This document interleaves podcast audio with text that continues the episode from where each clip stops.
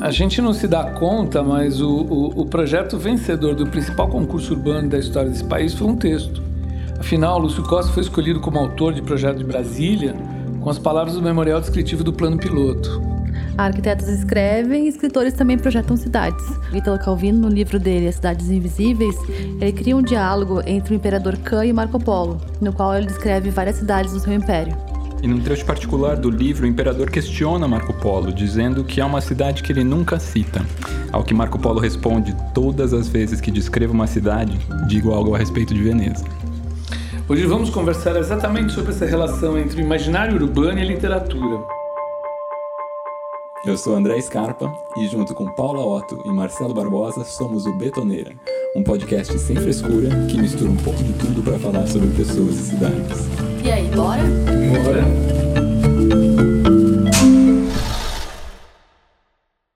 Hoje a gente vai falar sobre narrativas urbanas. A metrópole tem toda a matéria-prima para essas tramas atuais.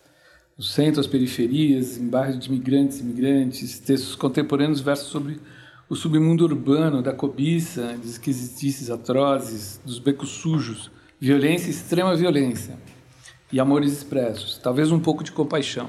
E diversos desses textos são adaptados para teatro, cinema, séries de televisão. E nisso a cidade acaba por ser não só cenário, pano de fundo, mas muitas vezes ela é um personagem importante da trama. Neste Betoneira, vamos conversar sobre a influência do discurso urbano no imaginário literário, com Joca Terron. O Joca é cuiabano, filho de um funcionário do Banco do Brasil. Viajou quando criança por diversas cidades do país, começou a fazer arquitetura e urbanismo no Fundão, Universidade Federal do Rio de Janeiro. Tempos depois se transferiu para Bauru, São Paulo, e cursa desenho industrial na Unesp. É, chegou a trabalhar como designer gráfico, época em que lançou por conta própria seu primeiro livro, a coletânea de poemas Eletroencefalodrama, de 98. A partir daí lançou Hotel Hell, do fundo do poço se vê a lua, A tristeza extraordinária do Leopardo das Neves, Noite dentro da noite e, mais recentemente, A morte e o meteoro. Bom, Joca, bem-vindo. E a primeira pergunta que a gente faz, a gente volta lá para o Calvino. Porque o Marco Polo dele fala, aspas, tá? Para distinguir as qualidades de uma outra cidade, devo partir da primeira que permanece implícita. No meu caso, Veneza.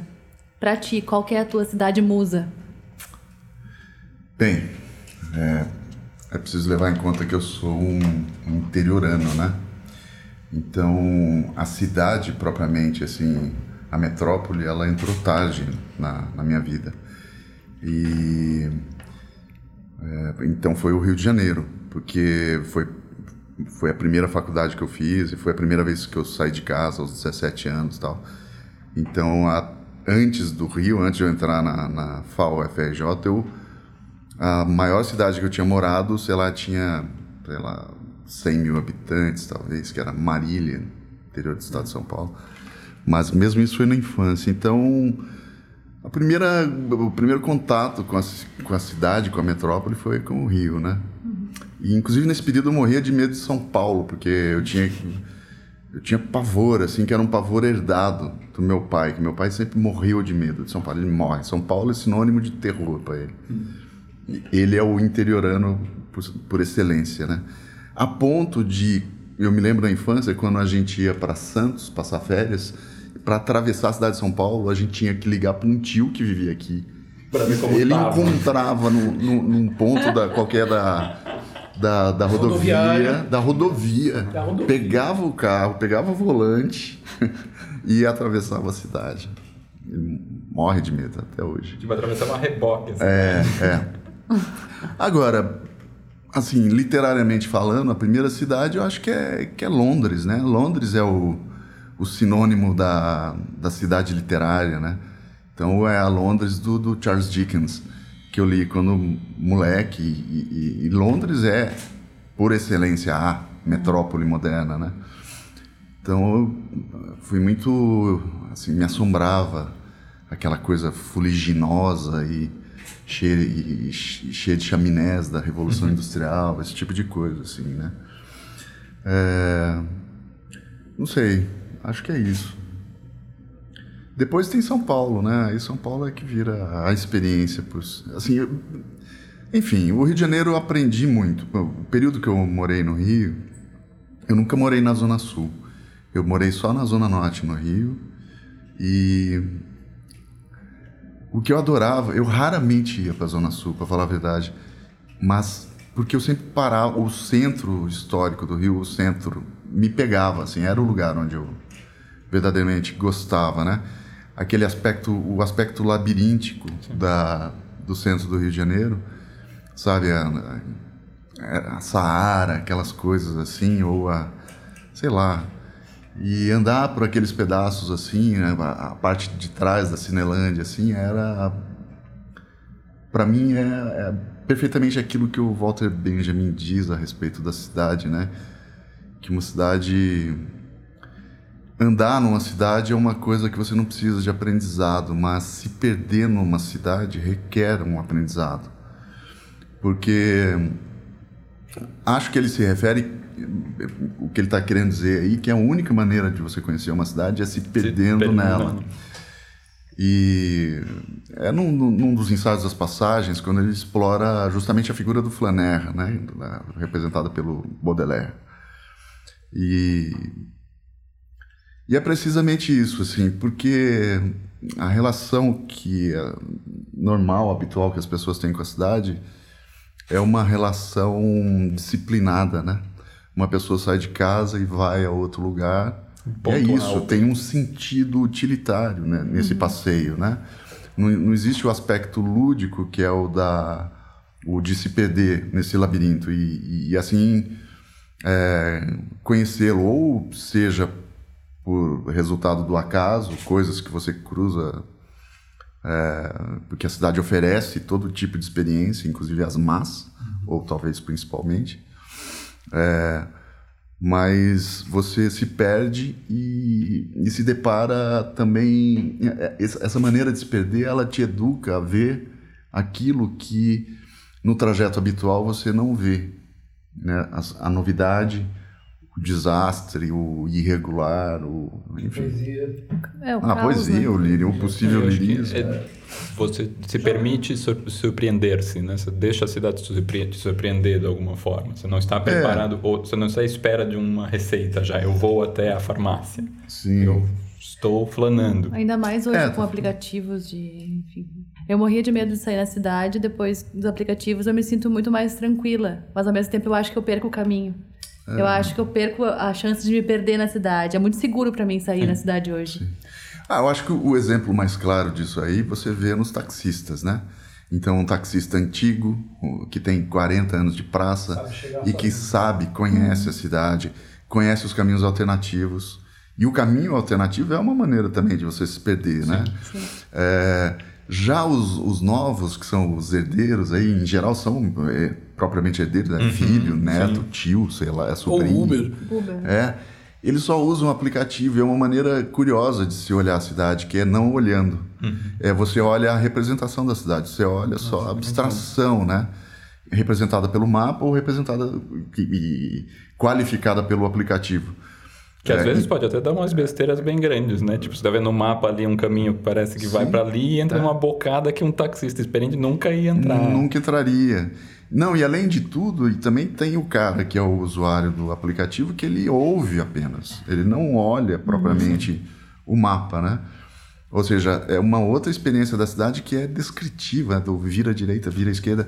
Ou seja, não tem nenhum pingo de imaginação nisso, né? De... Uhum. Sim ou mesmo de, de, de, de, de agrupamento de, da experiência, né? de conhecer propriamente o lugar. Aproveitando que você está falando dessa experiência caótica, labiríntica de se entender a cidade, Joca, como você acha que você transpõe isso para a literatura? Ao escrever? Ao escrever.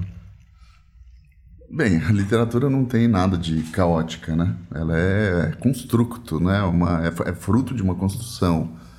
Então, é, quem escreve não pode escrever caoticamente, tá certo? O que ele pode, o, o, que ele descreve pode ser caótico, mas ao escrever não. Então é, é um processo lógico, racional e tal. Agora, eu não sei se a cidade é exatamente caótica, né? Porque a cidade também representa outra coisa, na realidade. Ela representa o oposto do caótico, do caos. Porque de certa forma, a cidade ela é, é uma reunião de elementos facilitadores, né? Uma tentativa de se organizar em sociedade. Exato, é. Então, tá tudo organizado. Eu preciso de um remédio, eu atravesso a rua e eu vou na farmácia, né? Uhum. E quem vive na cidade trabalha, atravessa signos reconhecíveis. A sinalização, a placa, a códigos, a né? faixa de trânsito. Agora, se você entra numa floresta, numa selva, nós nos tornamos idiotas, porque você não, é, exige um conhecimento que a maior parte das pessoas perdeu. Sim. Então você atravessa uma selva e não, você não sabe para que serve aquela árvore, qual que dá fruto, qual fruto é venenoso, né? Então a cidade não, a cidade para quem a conhece, evidentemente, né? Tem o cara que chega lá do e se depara e aí o que ele enxerga é o puro caos. Uhum. Enxerga mas, a selva. É, mas, mas o cidadão, o metropolitano, não, ele vê o, o oposto. Ele, ouve, ele vê quem chega a São Paulo, né? São Paulo, em geral, a gente vê a experiência de quem vem viver aqui e fala e tem a, a má experiência de São Paulo. Ah, eu odiei São Paulo. É muito comum, né? Ah, fui embora porque não suporto.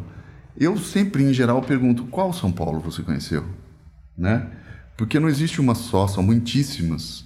Inclusive a bucólica do bairro, da vila, da etc., é, que se assemelha à vida de uma cidade pequena.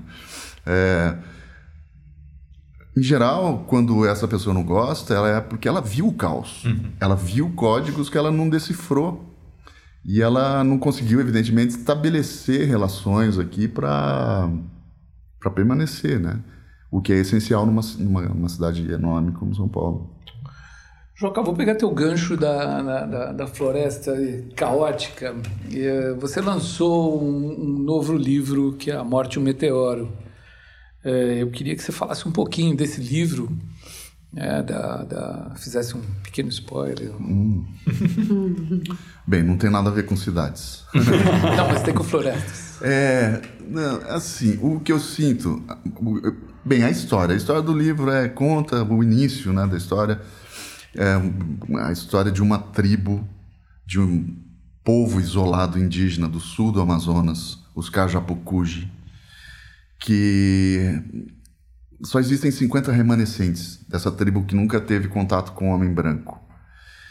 É, a Amazônia está destruída. O romance se passa em um ano, daqui a alguns anos. Então, o, o mundo desses Cajapucuji foi destruído, inclusive o mundo metafísico deles, porque aquilo que eles consomem para chegar ao terceiro céu, ao, ao além deles, não existe mais.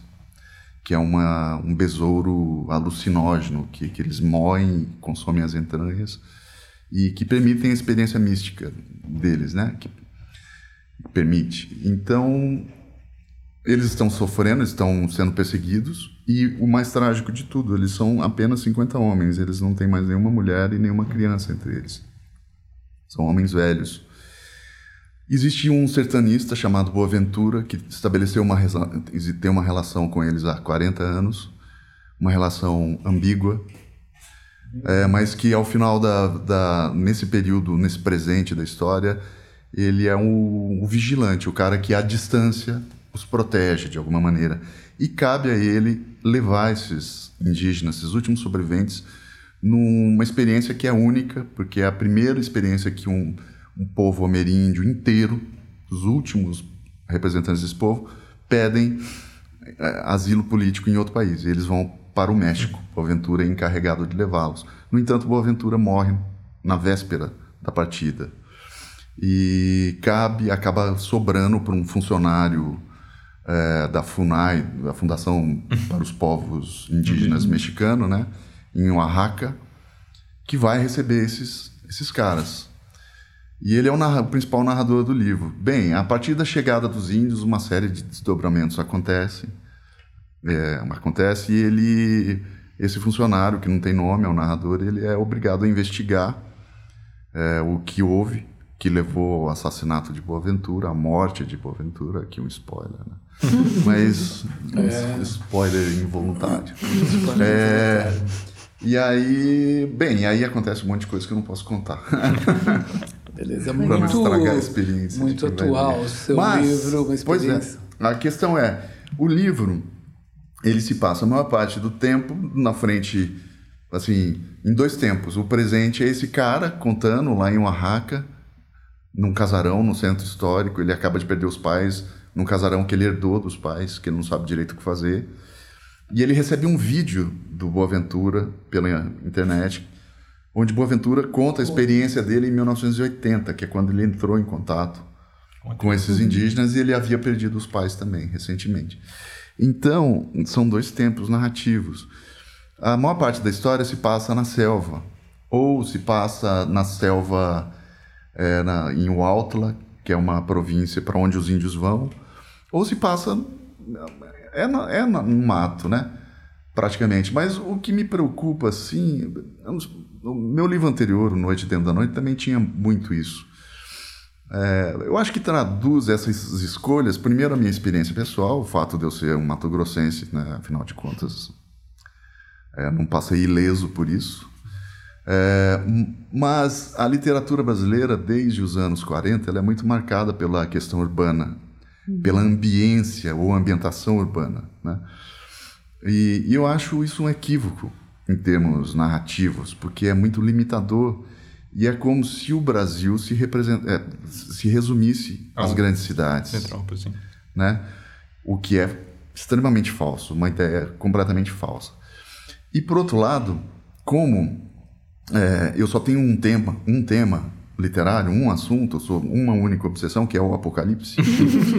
é, é uma coisa que eu descubro cada vez mais. É, é, eu percebo que nas franjas da sociedade, nas margens, e também nas margens geográficas ou topográficas, é que o apocalipse começa. Não começa aqui, não começa no centro, não começa na metrópole, não, não, não começa na capital. Ele pode acontecer, né? Quando a gente vê o carinha empurrando um carrinho de supermercado enrolado num cobertor, o mundo dele já acabou, né? Uhum. O mundo desse cara já acabou. Enquanto que o nosso, que o testemunhamos, o nosso ainda, o nosso está em vias de, né? É, mas, por outro lado, acho que mundos acabam e acabam na periferia das grandes cidades, não somente na periferia concreta, Sim, essa na que periferia... existe aqui, numa periferia maior, o que eu digo, que eu prefiro chamar de franja, as franjas, as margens, as fronteiras, o limbo, o limite, sei lá, né?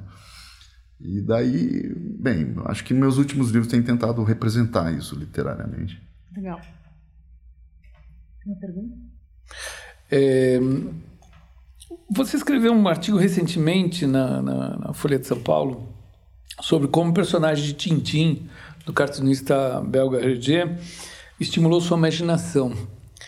Esse estímulo está presente nesse teu livro?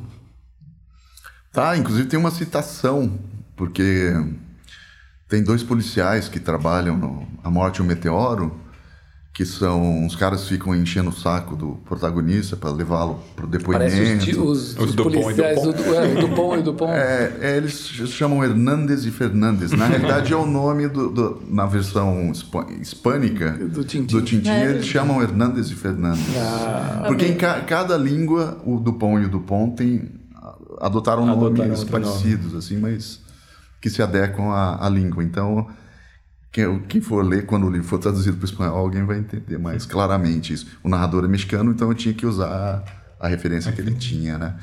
Agora, o, o Tintin, ele é muito literário, né? Assim, ele trabalha com a tradição folhetinesca do romance de aventura, né? Com Robert Louis Stevenson, né? Da Ilha do Tesouro, com Joseph Conrad, do Coração das Trevas, com Mark Twain, né, do Huckleberry Finn, é, é, é a, a, fonte de inspiração do Hergé, sem dúvida, né? E os elementos são literários, assim, são li, literatura de gênero, né, policial, a joia dos Castafiore e tal. Agora, tumba de é, mas esse artigo aí ele tratava de como a falta do Tintim é, alimentou a minha imaginação, porque eu comprava nas férias, eu sempre passava as férias em Santos. E a, o Tintim português ele era semanal. Ele era fasciculado, um tipo de, de, de publicação de quadrinhos inventado na, na França, né, do Aço Ivra, né, ou que nos Estados Unidos o To Be Contained, né, hum. que é que é o Continua. Então, e eu comprava uns, uns calhamaços, assim, que eram as, as, os livros encadernados, seis meses encadernados do Tintim. Ou seja, o começo, a história já tinha começado. E o fim não tinha. Não tinha fim. Tinha, É tinha, horrível tinha o, fim, o fim, o final de algumas, ou o começo de outras. Eu nunca sabia o começo ou o final. Ou o fim do outro. Isso deu trauma, né? Porque eu comprava, só tinha o disponível daquele semestre. Aí eu voltava pro Cafundó do Judas, onde eu morava, onde não chegava nada. E eu ficava sem saber o começo e o fim. Então eu tinha que inventar, tá certo? Então foi por isso que a. Acho que, eu, acho que eu comecei a, a inventar as histórias no final. começo. Adorei. Amei. Queria te perguntar um pouquinho, Joca, porque me interessa muito a série do Amores Expressos. Sim. E eu acho que tem muito a ver com o nosso tema. Para quem não sabe, Amores Expressos foi uma série da Companhia das Letras, acho que 2010, foram os primeiros livros, que foram convidados 16 escritores, para cada um deles foi para uma cidade do mundo e eles escreveram uma história de amor sobre a cidade. E Joca fez um que é o do fundo do poço se vê a lua, né? Isso. E, da, e foi uma cidade das mais, que eu penso, mais interessantes, que foi Cairo. Como que foi essa experiência de partir a cidade ser o, a primeira coisa, a premissa de, de, de, de projeto de, de livro? Bem, o Cairo é a cidade, né? É, o apelido Cairo é a mãe do mundo, né? Então, é uma cidade de 4 mil anos. É, que, curiosamente, a, a parte pertencente ao século XX, né? Que foi criada durante o protetora- protetorado britânico, ali na, que acabou em 54, e que é uma tentativa de... Foi uma tentativa de, de se construir uma cidade europeia da Belle Époque, no, no meio do deserto. né? tipo um delírio colonizador, um, de- um de- delírio colonialista malfadado, né? Bem, essa, essa, essa cidade, esse Cairo do século XX cai na cabeça das pessoas e mata muita gente, inclusive morre. Porque quando os ingleses saíram do Cairo, 60% da cidade ficou desocupada. E o Estado, muito pobre, o Estado egípcio, não tinha condições de administrar esses 60% de prédios da cidade. Vazios. Então eles foram invadidos. Em geral, eles são invadidos. São famílias que ocuparam esses prédios e que e não há onde não há manutenção alguma. E, portanto, os prédios caem. Então, assim, o Cairo do século XX desaba, está destruído. Enquanto que o, o Egito de 3 mil anos aflora no meio da merda, desculpem a palavra, literalmente, porque às vezes descobrem um, um, sei lá, uma estátua de 3 mil anos que rompe do sistema de esgoto, esse tipo de coisa assim, né? Como descobriram agora um, uma estátua incrível do, do Ramsés, que é maior do que a que já estava, que é exposta lá, e é muito mais perfeita e saiu do esgoto. É, agora, assim, o, o lance, a experiência lá é maluca porque a, a alma egípcia é uma, é uma alma rural. né? Então você se perde nesse Cairo do século XX, arruinado, de repente você vira numa viela e tem um pastor com 50 cabras, sabe? É, eu fiquei hospedado num hotel que eu queria, eu desejava, escolhi no chamado Cairo Islâmico, que é a parte central do Cairo. Eu queria ter ficado nesse hotel porque foi lá que o a Aleister Crowley, o mago inglês, a besta do 666, a besta do Apocalipse, viveu durante um o tempo. apocalipse. O apocalipse de Apocalipse de novo. E quando eu fui, é, é um hotel espetáculo, o Cosmopolitan Hotel, que nos anos 20 foi um troço assim, né? E hoje, bem, quando a gente chegou, é, eu descobri que do segundo até o sétimo andar era obstruído, você não podia entrar. Aos poucos a gente. São cinco andares aos poucos- obstruídos. é, aos poucos eu, eu descobri que na realidade todos os funcionários do hotel moravam do segundo ao sétimo, inclusive os animais. Então tinha cabra na É escada, demais. esse tipo de coisa, assim. E o, o carpete eu acho que era do- dos anos 20 ainda, sabe? Tinha umas crateras, assim, parece que tinha aqueles meteoros ali, né? Mas era um lugar espantoso e assustador. E agora, a cidade propriamente é. Elas. Assim. Eu acho que a melhor maneira que eu tenho para explicar para alguém que nunca foi ao Cairo e que conhece São Paulo é que São Paulo, comparado ao Cairo, parece um sonho cartesiano. É, no Cairo a única maneira de você atravessar a rua é você fazer sombra com com alguém da cidade, né? O cara vai atravessar a rua, você fica. E você cola nele. cola nele, porque senão você morre.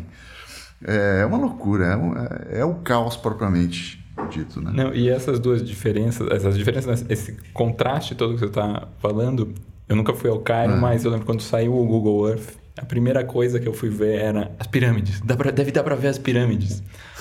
e me assustei de ser. Você tem a imagem né? do Tintim ou de todo o imaginário de você ver as pirâmides no deserto. E é colado, mas assim, é colado muito num grau, tipo, é uma rua e tem sei lá, dezenas de metros, chega a dezenas, eu não sei, tá- é colada no coisa. Então, Eu acho que isso também, Colada no quê? co- colada na cidade, Ah. tipo, ela tá ali, Não, na realidade ela é cercada de favelas. A- As três. As três a- pirâmides. as pirâmides de Zé, porque a cidade se alastrou sim, e, e o Estado teve que colocar uma muralha em torno da- das pirâmides de Zé para que essa favela. Porque se o Cairo obedecesse o seu crescimento no- normal, né? Hoje a imagem das pirâmides seria favelas cercadas de três pirâmides no meio. Parecia o rio, Mas- é. na pirâmide. Elas estão dentro de um diâmetro de- murado e para entrar lá só com autorização. É, Inclusive, eu fui enganado por um guia turístico e fui parar no meio de uma favela dessa. Atravessei uma favela em cima de um camelo, com umas, com umas crianças correndo atrás de mim, berrando: Up, cowboy! Up, cowboy! É. E, e eu, bem, eu não sabia, eu imaginei que eu ia entrar, atravessar o deserto, chegar até o pé das Chegar- pirâmides. Não, eu só cheguei até o muro com o camelo. Olhei de binóculo, assim, a... Então foi. Quantos dias você passou lá? Passei um 30 infelizes dias. Tá, mas e qual foi o impacto dessa cidade, né? Tipo assim, pra construir a história, assim, porque a história de amor se passa lá, não é uma história bem de amor, é meio, meio, meio trágico, né? Bem, eu- a cidade foi, assim, a experiência foi péssima. Sim. Foi muito. é, porque eu não conhecia, nunca tinha ido a um país árabe. Então, eu tinha uma visão do Egito e do Cairo, que é uma visão que nós temos no Ocidente, que corresponde a uma fantasia. É então, o, o Cairo que eu tinha em mente era um Cairo imaginário, uma cidade imaginária, que não pertence à realidade. O Cairo, ele, ele é uma cidade islâmica. O Egito é o país onde nasceu a fraternidade, a irmandade muçulmana, que criou Osama Bin Laden.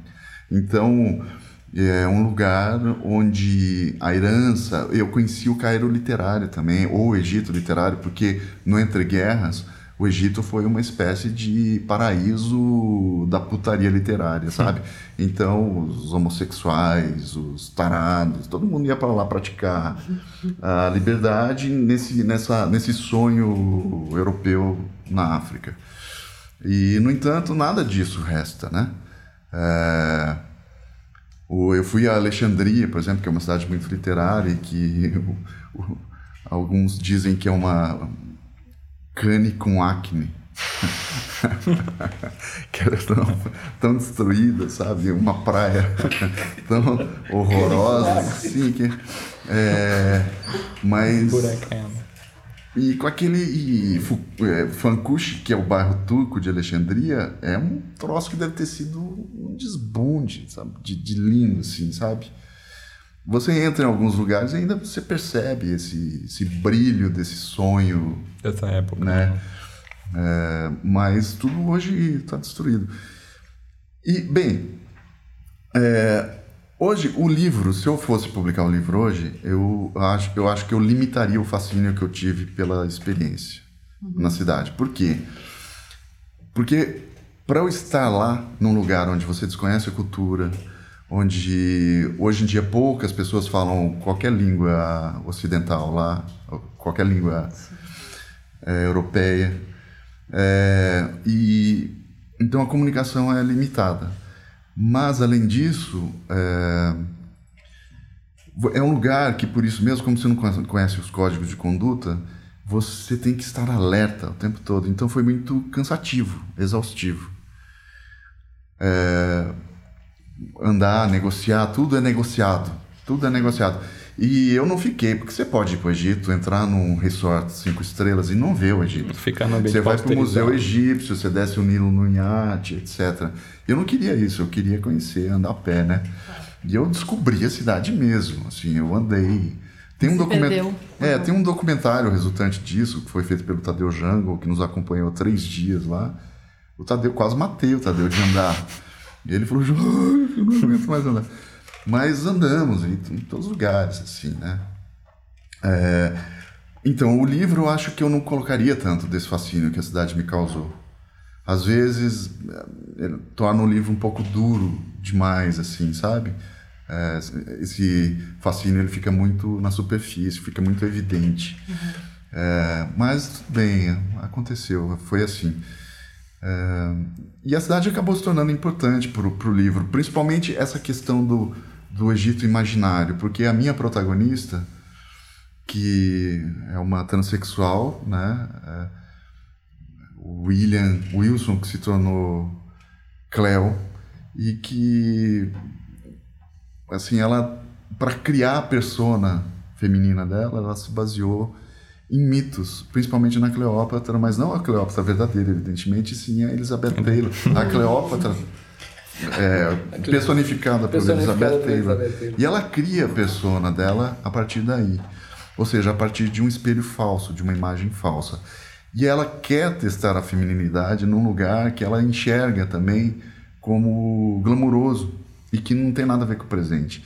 Então a, a protagonista sofre a surpresa e o espanto que eu mesmo sofri ao chegar lá e me deparar. Pô, o Egito não é uma civilização de. é, Não parece nada com aquela. a- com o Egito que aparece naquelas aqueles fascículos da banca de jornal, assim, cidades, é, civilizações do passado, né? sabe? Não tem mais nada a ver com aquilo, né? Filme ela- de Indiana Jones, não? é, exato. Ela chega lá e, e se depara. Então, o, o- o tema, o subtema importante do livro é, é isso: é como aquilo que é imaginado e fantasiado, o que acontece com esse tipo de coisa quando se, quando se depara com a realidade, né? Que pode ser dura e impiedosa. Bom, Joca, vamos voltar para São Paulo, vamos voltar para o Bom Retiro. É, em 2012, você construiu, junto com o elenco da da Vertigem, o roteiro para o Bom Retiro 958, né, ambientado no, no bairro homônimo, Bom Retiro.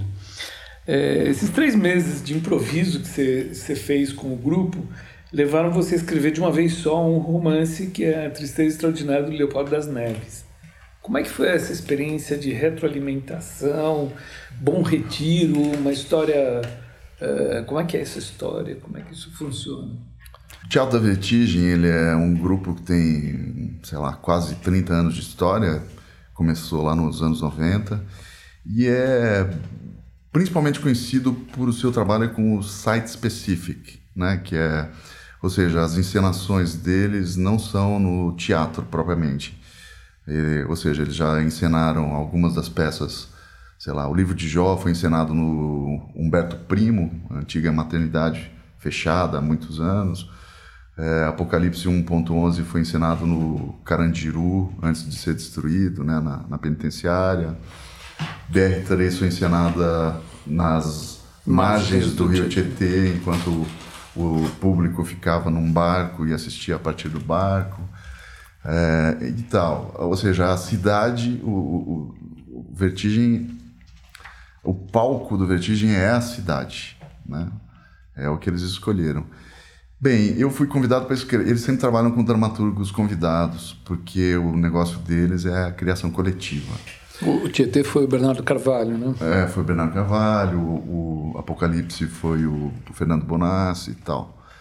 Bem, e eles me convidaram para escrever essa peça que comemoraria os 25 anos do grupo é, e que seria encenada. Eles pretendiam, a única coisa que eles sabiam é que eles pretendiam ocupar um bairro inteiro, que era o Bom Retiro, porque eles têm uma relação afetiva e prática com o bairro, já que todas as peças deles foram preparadas, o processo de preparação foi feito na oficina Oswald de Andrade, né, que fica ali na rua Três Rios. É, portanto, eles já tinham esse lugar, o quartel-general, e queriam encenar no, no bairro. Só que eles não sabiam nada além disso. O Vertigem é um grupo que tem sistema criativo particular.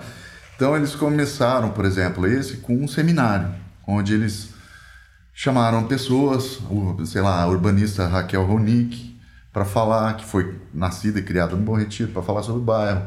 Ou o Eduardo.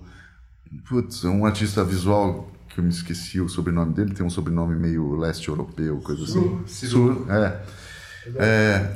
Que usa também a cidade como um, um pano de fundo ou como. Enfim, tra trabalha com elementos da cidade, né? No seu trabalho plástico. É, para falar sobre o bairro, sobre sua experiência com a cidade, etc. Então é sempre parte do seminário. Depois disso, há um longo período de experimentação, onde um grupo de, sei lá, nesse caso era um grupo de 15 pessoas, que, eram, que era composto por atores e atrizes e o, a equipe técnica, o diretor Antônio Araújo, o Guilherme Bonfante, que é o iluminador e tal, que é o pessoal, a turma fixa, né? E, e são experimentações, né? Ali, e o dramaturgo, né? O dramaturgo, nesse processo aí, que era eu, por acaso, era tipo um encanador, né? é, tava ali para resolver um. Então os atores improvisavam e tal. Mas nesse caso específico, como a gente precisava entender como é que o bairro entraria na peça, nós começamos a partir de uma experiência com a deriva situacionista. Né? A deriva situacionista é, é, uma experiência de conhecimento da cidade, que é criada pelo Guy Debord, do grupo situacionista, que se opunha ao devaneio surrealista, que era outra maneira também de se explorar a cidade criada pelos surrealistas, que era baseada no acaso. Quatro camaradas, o Breton, o Aragon, não sei quem mais, saíram pela cidade para Paris para conhecê-lo e é, ficar o fruto, ao léu daquilo que acontece e, a partir dali é, reagir aquilo, e, enfim. Os, o Debord achava isso o fim do mundo, né? porque não havia nada de, de lógico, de... Ele duvidava do resultado desse tipo de experiência para se descobrir a cidade. Então ele quis criar um, um elemento lúdico à, à deriva, determinando uma espécie de regra. Ou seja, fazer com que esse passeio com esse que essa maneira de se perder pela cidade fosse respeitasse as regras de um jogo. Um jogo cujas regras eram desconhecidas e podiam ser criadas na medida em que a, aconteceria a, a, a deriva. Então, para conhecer o bairro, a gente começou com uma deriva. Cada um tinha que criar, cada um dos integrantes, durante duas semanas, acho que isso. Durou em diversas horas do dia. Às vezes, às três horas da manhã. A gente chegava no bairro às três horas da manhã para fazer. E cada um tinha que criar uma regra e obedecer essa regra. É, e não dizer nada a ninguém. Depois haveria um encontro onde aquilo que foi descoberto seria compartilhado. Bem, a minha a primeira noite, eu, me, eu, não lembro das outras, assim, eu só me lembro dessa, que foi a primeira noite e eu determinei que eu seguiria uma pessoa, todas as pessoas que eu encontrasse com um saco plástico do supermercado, eu seguiria. As pessoas devem ter ficado felizes. É. Não, não, mas eu, eu, eu procurei não assustá-las. Às três da manhã. É. Não, não, isso, isso, era às sete da noite, era um horário. Ninguém vai no supermercado às sete. Que supermercado no Bom Retiro? Bom Retiro às três da manhã não tem mais. Só ratazanas. Ratazanas que galopam. Não. É, pra você fazer uma ideia do tamanho da ratazana. Bem, é, mas é, ao longo do dia era bem, às sete eu comecei a fazer isso e a, a ideia era que é, se eu cruzasse com outra pessoa eu deveria mudar a minha orientação devia passar a seguir a outra bem eu houve bons momentos e caso não aparecesse ninguém ou uma pessoa entrasse no prédio eu tinha que parar e ficar olhando na rua na rua olhando para a lua. Que era uma uma maneira para então paguei de louco no Bom Retiro por uns dias, mas É, mas foi legal, porque, sabe, as pessoas iam para todos os lugares possíveis. Né? Às vezes parava no ponto de ônibus, subia no ônibus, e eu determinei que eu não subiria no ônibus. Mas um dos atores, o, o Beto Áudio, Roberto Áudio, ele não, ele não se não, não se limitou, essa, assim. foi parar no meio da, sei lá, da Cracolândia, uma hora horrorosa. Teve outro que atravessou a cidade porque teve que entrar num táxi para continuar a fazer o que, que ele. Enfim. Mas conheci todos os buracos. E depois disso tive a oportunidade de conhecer todos os buracos mesmo, porque uh, tinha produtores tal que programavam, sei lá, ida a um karaokê restrito a coreanos, por exemplo. Foi uma noite muito divertida. É, e, enfim. Conhecer o buraco da Sara. É, mas assim, eu também não sabia quase nada sobre a história do Bom Retiro, né? Um dos elementos importantes, assim, que a gente. Bem, no final a gente. Inicialmente a gente ia usar uma galeria comercial dos anos 30, os anos 40, eu acho, que fica na José Paulino, que foi criada por um arquiteto judeu, mas eu não me lembro o nome dele, mas parece que foi a primeira galeria comercial é, da América do Sul, né? Ou a Galeria, do Bom, a Galeria Bom Retiro, que é do Lucian Korngold, com hum. participação da Maria Bardelli e do Hermano Cifred, não é? Acho que sim, teve uma consultoria deles. Que em termos de galeria, são galerias, foi Raul assim. contou. Raul, se então, você estiver nos ouvindo, mande um recadinho. ela tem uma aparência modular, uma coisa Exatamente. assim, né? É, como uma, uma cidade ali dentro, você entra é. por, é, é, são cinco prédios, três pois prédios. Pois é, nós ficamos mortificados quando não conseguimos usar. A, ia ser o primeiro ato, ia ser nessa galeria, que depois foi numa, numa outra galeria, num shopping moderno, que fica na Cesare Lombroso, e que é de planície, assim, ele é um piso só. É, mas foi legal também, só que, enfim... Aí a peça acabou se chamando Bom Retiro 958 metros, justamente porque o segundo ato se dá na rua, e essa é a, a distância do percurso. É, essa é, é a distância do percurso até o Taíbe, que é o teatro que fica no subterrâneo da Casa do Povo. Casa do Povo. É, é, que é um lugar importante também, que tem uma arquitetura decor ali, linda e tal, mas que no, no, né? naquele, né? naquele momento estava destruído né, e fechado. Uhum o teatro ele era frequentado somente por morcegos e ratazanas, mas é, depois disso, inclusive, a experiência do, do, do, do Vertigem foi importante, inclusive para a recuperação da Casa do Povo, que hoje, sob a, a um espaço cultural ativo, do, né? direção do Benjamin Serroussi, é um espaço dos mais interessantes da cidade, não é. tem dúvida nenhuma. Arquitetonicamente também é interessante, porque eu acho que é uma das primeiras obras do Ernesto Mandi. Pois então, e. E o livro?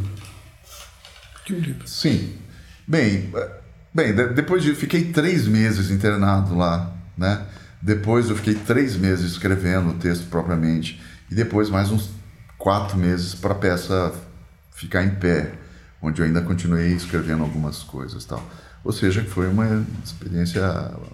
É o chamado mergulho é, no entanto, muita coisa daquilo que eu aprendi, pesquisei, vi, verifiquei, experimentei ali, eu não consegui colocar na peça, né? É, e o Bom Retiro, ele... Bom Retiro é o lugar, por excelência, do imigrante que chegou a São Paulo, o imigrante europeu que chegou a São Paulo no século, no final do século XIX, começo do século XX, né? Era o bairro que estava fora da cidade, ele estava além, no lado, do lado de lá da linha do trem. E, portanto, era o único lugar que abrigava os imigrantes. Não havia lugar para eles na região central da cidade, que era ocupada pela burguesia quatrocentona e tal. Então, esses caras foram para lá, e aí foram os italianos, depois os judeus russos e depois lituanos e escambau, um monte de gente, né? Muita gente. Onde se aí surge a arquitetura típica daquele lugar, que eram sobrados do Bom Retiro, onde ele, as famílias eram negócios familiares, havia o negócio no térreo, No térreo, e a em cima a fa- morava a família tal. Uma coisa que se perdeu né, hoje. É, ou seja, que tudo isso se descortinou na minha imaginação, assim, e eu percebi, comecei a estabelecer algumas relações, por exemplo, assim, com a cultura norte-americana.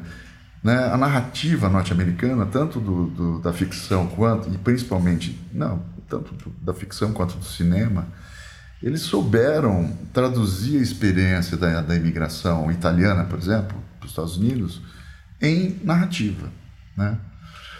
A- a- o- no nosso imaginário, o italiano mafioso do, do Bronx ou do Brooklyn, de Nova York, é uma coisa que existe na nossa cabeça graças a, a essa mitologia particular que a cultura norte-americana conseguiu construir. No entanto, no- na, na cultura brasileira houve tentativas semelhantes. Eu acho que ela está presente em diversos livros, sei lá, Braz, é, Bexiga Barra Bexiga Funda. Barra Funda do Alcântara, Machado, né? O Jó Bananeri. o João Bananeri, Marcos Rey, né? o último ma- mamífero do Martinelli, ou no modernismo paulista tem muitos elementos no no modernismo paulista da recuperação e, e- e da exploração da, dessa aventura dos imigrantes. É, e que se estende a João Antônio, por exemplo, né? aí já com outra, com os merdunchos, né? com a ralé, com é, mas também em geral de, de origem pobre e imigrante. Mas não é, é pouco, né? Assim, eu olhava e pensava, poxa, nossa, que isso aqui dá um cenário, um, sabe, para uma uma aventura gótica e tal. Isso aqui, olha essa máfia coreana, esse sistema é, calcado é, única e exclusivamente na exploração e no dinheiro, né? Os judeus que alugam seus imóveis para os coreanos, que exploram os bolivianos, e são pessoas que não se tocam nunca culturalmente. O único elemento de contato entre essas pessoas, é, entre essas comunidades, é feito através do dinheiro da grana. Então é um lugar muito rico nesse sentido. Existe máfia coreana, existe máfia judia, sabe? Existem místicos, é, é, linhas do misticismo é, ju- judaico que só, só existem e persistem no Bom Retiro, em algumas sinagogas, né? Quando eu estava lá, por exemplo, aconteceu uma experiência incrível. Foi preso o inimigo público número um de Israel, que era um, um- que era o pastor do demônio. Era um cara que tinha era líder de uma seita que já havia ele já havia matado oito crianças e ele tinha um processo de exploração. Era um pedófilo, era uma, uma seita de pedófilos. E ele foi preso no Bom Retiro, ninguém sabia onde ele estava, estava fugido. E ele já tinha oito seguidores no Bom Retiro. Então, é, era um lugar assim, eu falei, cara, que lugar, né, meu? Aonde eu... E aí, Que eu- ano foi isso? isso foi em 2012. Né? A peça ficou em cena ao longo de um ano inteiro, de 2012 até o começo de 2013. Então foi aí, 2011, 2012 e tal. É, e o, romance, o Leopardo das Neves, foi um romance que eu escrevi muito rapidamente, muito motivado ou inspirado pela, por, esse, por essa etapa, essa experiência no Bom Retiro, é, tentando traduzir isso né, em, em um outro tipo de livro ou outro tipo de experiência literária. E aí foi um romance que resultou meio gótico, meio estranho, misterioso, tal, e que trata justamente do de, um, de uma coisa que é o palimpsesto, assim, tem, tem um elemento né, da arte que é o palimpsesto, e o Bom, Re- Bom Retiro, é, ne- nesse processo com, Bom com o Vertigem, é, essa imagem acabou se tornando importante para a criação do texto, porque o bairro ele é como se fosse um palimpsesto, porque ele abrigou uma corrente migratória que deixou suas marcas, aí que foi embora, aí chega outra corrente migratória que cobre as marcas daquela outra, e aí vem outra, e assim sucessivamente. No Então entanto, vai todo, sedimentando culturas é, como, diferentes. como se fossem várias camadas de uma cultura. Tipo Cairo. É, tipo, não, o Cairo, o Cairo hoje ele é uma experiência árabe, muçulmana, profundamente. Essencialmente, embora o Egito Antigo não, não fosse Mas mais a árabe... ideia de cobrir uma coisa em cima da outra. É, tal, é, talvez, talvez. Mas aqui é uma coisa mais frágil, Pode ser. Mais porque recente, né? mais recente, né? Não tem uns 4 mil anos. E além de tudo, me parece que tem um caráter metonímico, assim, das, do que é a própria cultura da cidade de São Paulo. O que Uhum. é, como a cidade de São Paulo se vê, se enxerga. Um mini laboratóriozinho de São Paulo. É, um mini laboratóriozinho de São Paulo, porque São Paulo é uma cidade que reconhecidamente não respeita a sua própria história, né? Não há uma delimitação do centro histórico, não há um sistema de preservação Eficaz. digno, efetivo, que funcione realmente. Ou Não tem seja, planejamento urbano. é uma cidade movida pela especulação e que bota abaixo aquilo que for necessário para gerar mais dinheiro. E, né, é, e mesmo a grana que nos traz coisas belas, como por exemplo, Mas nos é. trouxe as padocas que substituíram os cafés. Nós não temos cafés como Buenos Aires tem, né? E Montevideo, Montevideo teve algum dia, mas também já fecharam quase todos. Mas aqui foram substituídas pela, por algo que dá mais grana, pela padaria, onde é tudo, né? Que é uma, é uma- tipo a experiência paulistana, tem comida, Todas tem- iguais. tudo, é tudo igual, sem individualidade, sem história. Aqui a história não deixa as suas marcas, né? E o Bom Retiro, eu pensava nisso, assim, falava, pô, é, é isso, um pouco, porque o judeu, o Askenazi, europeu, ele foi para lá, aí a segunda geração eh, se tornou de profissionais liberais, né? O cara virou engenheiro, outro virou médico, outro virou não sei o quê, bababá. Foram embora, foram viver em Higienópolis, né? O- os coreanos que chegaram nos anos 50, eh, agora eles estão na terceira geração e eles já começam a enfrentar isso. Porque a terceira geração coreana no bairro já não quer aprender o coreano. Ou seja, o Brasil tem esse poder aculturador, né? Ele retira. Quem chega aqui vira brasileiro. Acabou, não tem. Não tem, né? É, menos os portugueses. É, é, mas é, chega e, e tira isso. Então a molecada já não quer mais saber. Aí o avô não, não se comunica com o neto, né? Porque o neto já não fala a mesma língua, né? É, acho curioso isso, esse, essa capacidade que o Brasil tem de solapar a, a, a herança cultural do, do imigrante. E com os bolivianos não tem acontecido ainda, porque o boliviano é um imigrante distinto, ele vem para não deixar raízes. Ele quer fazer um pé de meia e quer E voltar para Bolívia. e voltar. Então, demorou para aparecer os sinais da cultura boliviana, restaurantes e tal. Já os peruanos são diferentes, né? Já chega, já abre 20 restaurantes na cidade, já vai se estabelecendo. Tem uma coisa mais aguerrida, né? Uma cultura mais da- da- do confronta- confrontamento. O boliviano não, é uma figura mais tímida nesse sentido.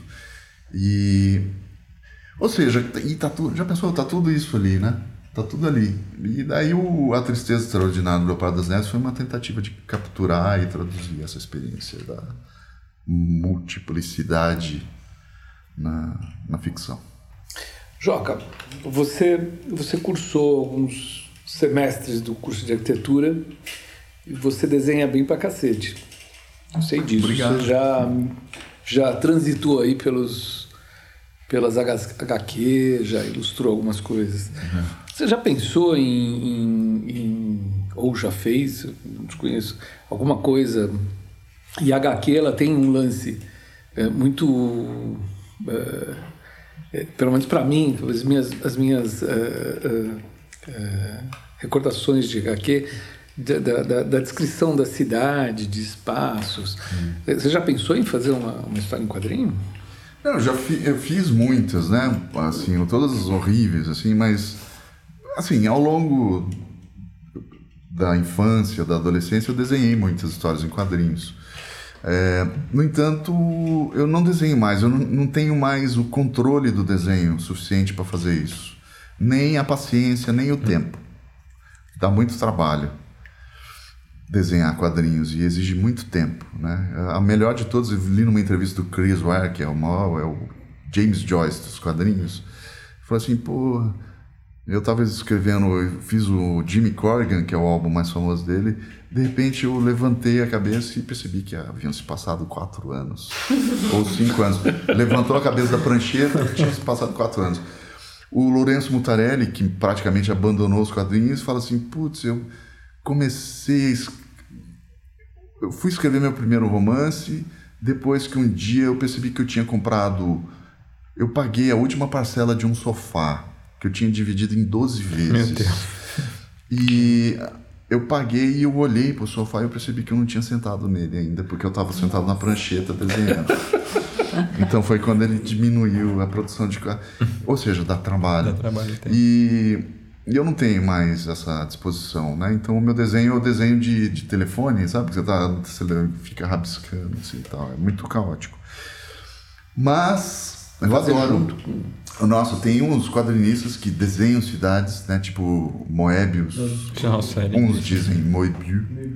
É, é, putz, Jean Giraud, né? Ele é um desenhista, criador, né? De cidades, assim.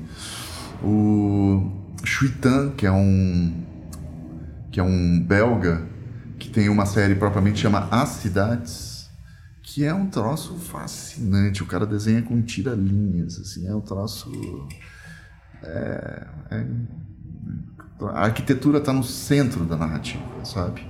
E o principal o protagonista é um arquiteto daquela cidade que é uma cidade que cresce sozinha.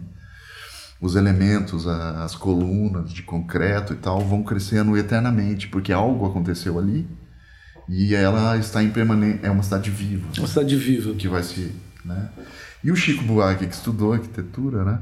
Ele tem a mania de desenhar uma cidade, é uma cidade infinita que ele vem desenhando há muitos anos, um desenho assim que ele vai, ele diz que a única coisa da arquitetura que sobrou para ele é esse desenho que ele faz. Daí que, mas é, é, é fascinante a perspectiva. Mas trabalhar com. Você fazer um, um roteiro de, um, de uma HQ e alguém desenhar. É, não, sempre teve projetos, já recebi dinheiro que eu gastei e não devolvi para escrever roteiro e que eu nunca escrevi. E é difícil, sei lá, não sei. Quem sabe uma hora, né? Tem um- uma novelinha que é talvez o meu pior livro, ou pelo menos o mais nojento deles, que é o Hotel Hell, que é uma fábula urbana sobre São Paulo, assim. É, se passa num parque temático, que é o próprio Hotel Hell, onde que faliu e era um parque temático onde você podia entrar e matar uma pessoa de- de- prazeres escusos todos você podia Muito, praticar muito um Hotel contemporâneo Hell. isso, né? e faliu e os personagens se esparramaram pela cidade. Então o livro assim, eu tinha quando são uns sketches muito breves, a minha ideia era traduzir de alguma maneira a experiência esquizofrênica de se viver numa metrópole, onde você pode ser uma pessoa assim, de, pela manhã no trabalho, por exemplo, outra assado no- na família em casa e outra nas ruas, sair espancando, sei lá, minorias no metrô, não sei. Enfim, a cidade ela propicia esse, esse, esse comportamento teatral e meio psicótico do habitante, porque você está em lugares onde você é desconhecido muito rapidamente, né? Você sai de um lugar, você frequenta ambientes onde a anonimidade é marcante e, e onde isso pode ser estimulante para um tipo de comportamento psicológico, assim, né? Então, acredito que o habitante da metrópole ele é, sem dúvida nenhuma, de alguma maneira, um esquizofrênico que também é, de alguma maneira, uma esquizofrenia criada para que a gente possa suportar viver numa grande cidade, sabe? Para que você crie essas pessoas e, e tenha, crie e faça uso, uso delas como uma espécie de escudo para sobreviver a tudo aquilo que você é exposto, né? É, tipo São Paulo, ah, São Paulo as pessoas não cumprimentam umas às outras no elevador, tal. ah, ótimo, que bom. Eu adoro que seja assim. Eu não poderia viver em outro lugar, né?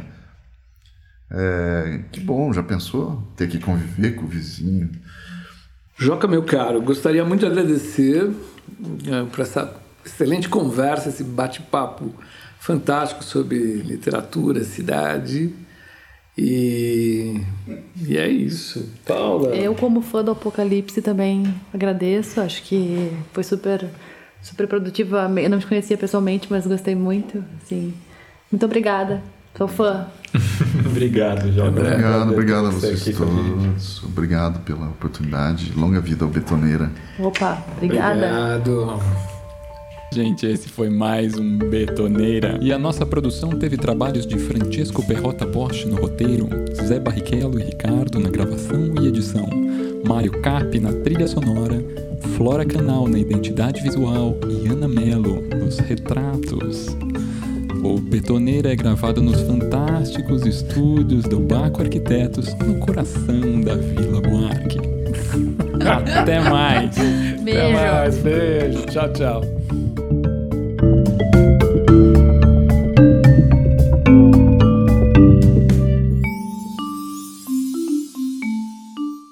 Este episódio foi gravado antes da pandemia. Não estamos aglomerando. Use máscaras e lave suas mãos.